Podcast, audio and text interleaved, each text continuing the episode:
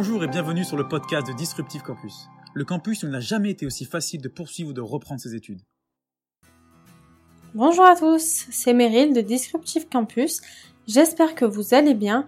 Et aujourd'hui, on se retrouve pour le podcast du mois de mai avec la présence de Sandra, Enzo et Marie, euh, nouvelles stagiaires en communication. Bonjour Bonjour à tous Donc suite au vote que vous avez réalisé sur nos réseaux, le thème que vous avez choisi est comment retenir plus facilement. Donc nous allons vous donner de précieux conseils pour optimiser votre apprentissage et votre concentration. Et ces conseils vont vous servir dans le cadre de vos études, de votre travail ou tout simplement dans votre vie quotidienne. Alors avant toute chose, Enzo, est-ce que tu peux nous expliquer les principes de fonctionnement de notre mémoire? Alors oui, nous allons ensemble commencer par voir les principes de fonctionnement de la mémoire et les principales caractéristiques de cette dernière. Nous allons énumérer les grands systèmes de mémoire et nous finirons par les trois stades de la mémorisation. Ce qu'il faut savoir, c'est qu'il existe trois grands systèmes de mémoire. La mémoire à court terme, la mémoire de travail et la mémoire à long terme. La mémoire à court terme est capable de retenir un nombre limité d'informations, pas plus de 7 en général, et pendant une courte période, 20 secondes pas plus. C'est généralement elle qui est utilisée pour mémoriser par exemple un numéro de téléphone. Cette mémoire est très sensible à l'anxiété et à la distraction. De plus, elle est très affectée chez les personnes qui présentent des troubles de l'attention notamment. Maintenant la mémoire de travail. C'est la mémoire qui est utilisée lors d'exercices de calcul mentaux par exemple, ou lors d'une écoute dans une salle de classe. La mémoire de travail est considérée comme une usine de traitement de l'information, elle va en effet analyser, comprendre et associer les informations retenues pour arriver à une solution. Pour ce qui est de la mémoire à long terme, elle permet de stocker un plus grand nombre d'informations et sur un plus long terme, cela va de plusieurs années à presque toute une vie parfois. Maintenant, les trois stades ou les trois étapes de la mémorisation. Premièrement, il y a l'encodage, qui correspond tout simplement à une phase d'assimilation de nouvelles informations et à une phase de traitement par la suite.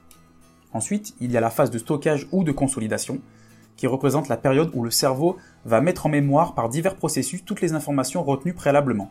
Et le dernier stade, c'est la récupération. C'est tout simplement la phase pendant laquelle nous allons extraire, récupérer une information préalablement mémorisée.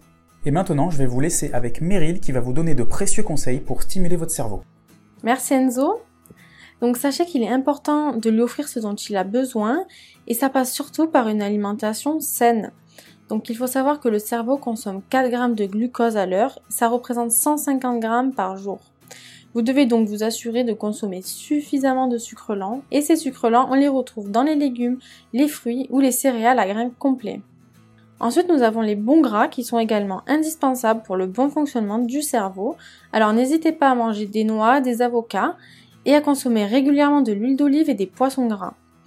Votre cerveau a également besoin d'être bien hydraté, alors prenez l'habitude de toujours avoir de l'eau sous la main.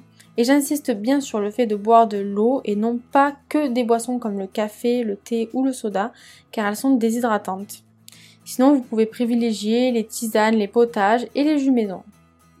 Ensuite, il faut savoir que notre cerveau consomme 25% de l'oxygène qu'on absorbe, donc n'hésitez pas à aérer régulièrement les pièces dans lesquelles vous vous trouvez pour bien oxygéner votre cerveau.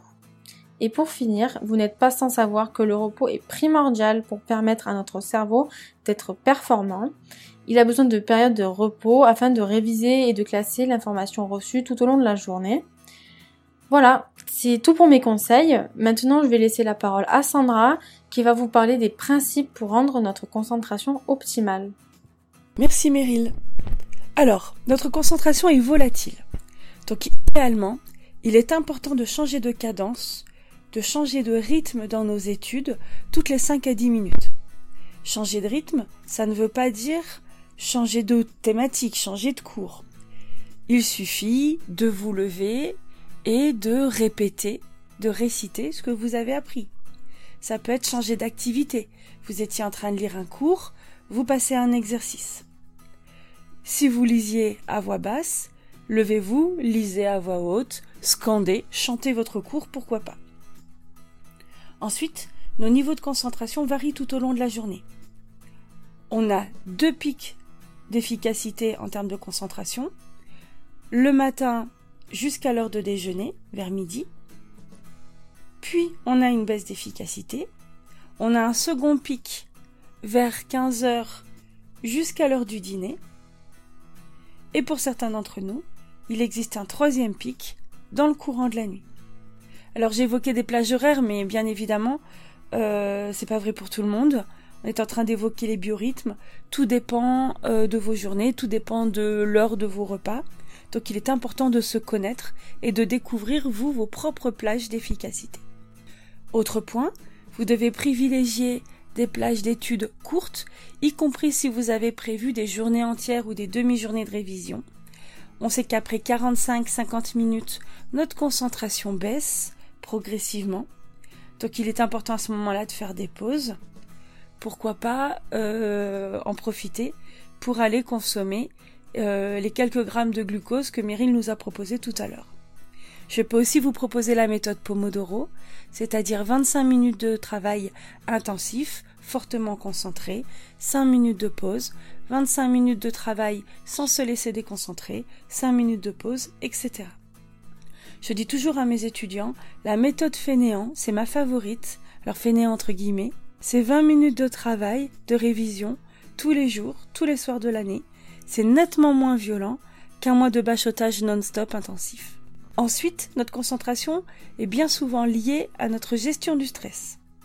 Donc, je peux vous proposer un exercice de respiration qui va vous aider à rester concentré et qui, en même temps, vous permet de gérer votre stress.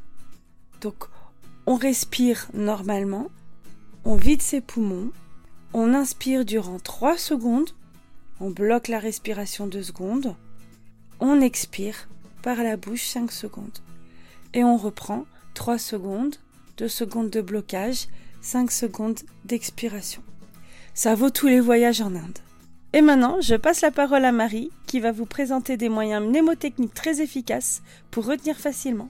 Merci Sandra. Euh, alors oui, pour retenir efficacement, le cerveau, il a besoin de créer une image mentale ou de faire des associations. Il a besoin de s'amuser et d'être diverti. Parmi les différents moyens qui vont vous permettre de vous créer des images mentales et des associations, vous pouvez créer une petite histoire. Par exemple, pour ceux qui hésitent sur l'orthographe du verbe s'échapper, dites-vous qu'il faut deux P car il faut deux pieds pour s'échapper. Vous pouvez aussi faire des associations par image.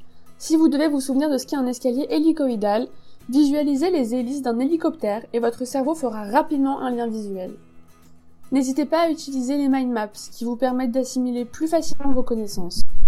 Euh, le principe est de construire une image qui relie les notions apprises. Vous pouvez dessiner et écrire sans aucune limite et votre créativité, entre autres par l'emploi du dessin, fait travailler votre cerveau droit, qui lui est trop peu sollicité lors de l'intellectualisation. Enfin, il est essentiel de comprendre ce que vous étudiez, mais il est aussi important d'assurer un minimum de répétition pour repêcher les concepts. En fait, il s'agit d'une réactivation de vos images mentales. Il est important que les moments de rappel soient assez courts. Donc par exemple, pour une heure de cours, passez 10 minutes à réactiver vos connaissances. 24 heures après ce cours, prenez 2 à 4 minutes, puis un mois après, à nouveau 2 minutes de réactivation. Pensez que plus vous stimulez vos sens, plus vous retenez l'information facilement.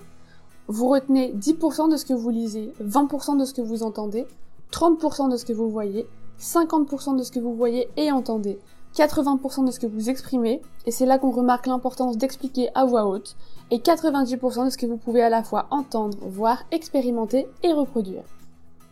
Merci Marie. Maintenant, on va parler un peu de nous. Alors, quelles sont vos techniques perso pour mieux mémoriser? Enzo? Ben moi, ce que je fais quand j'apprends quelque chose, c'est j'essaye en fait de le lire à haute voix et de comprendre ce que je dis. J'essaye de pas le lire tout bêtement et en fait j'essaye de me raconter une histoire, ça m'aide à, mieux assimiler les informations. Et toi, Marie? Euh, Moi, ce que je peux conseiller, c'est de lire sa fiche avant d'aller dormir. Pas de passer sa nuit dessus, ça sert à rien, mais euh, lire sa fiche euh, pour un examen assez important le lendemain, avoir un peu à réviser avant, bien sûr, mais ça peut aider et une bonne nuit de sommeil, ça aide toujours à bien mémoriser les choses. Donc voilà. Ok, Sandra? Alors j'ai deux techniques parce que euh, chacune d'elles ne fonctionne pas pour tout chez moi. La première c'est le palais mental, c'est-à-dire de se construire euh, un édifice, une maison, un palais, et dans chaque pièce on met une information importante. Mais je peux pas l'utiliser pour tout. Euh, j'ai un mal fou à donner du sens aux chiffres, donc j'utilise énormément les associations d'idées. Par exemple, pour mémoriser 175, eh bien, je vais séparer le nombre en deux, le 1 d'un côté, le 75 de l'autre, et l'association d'idées, ça va devenir fils unique à Paris. Le 1, fils unique, 75 à Paris. Euh, voilà les deux méthodes. Et toi, Meryl? Alors moi, euh, moi, il faut que je réécrive euh, tout ce que j'apprends en fait plusieurs fois et ça prend un temps fou, mais c'est ce qui marche pour moi. Et sinon, euh, c'est vrai que j'ai tendance à avoir toujours un fond sonore pour euh, euh, pour mémoriser, donc que ce soit la musique ou la télé, mais voilà. Bon, voilà, je pense qu'on a fini ce podcast.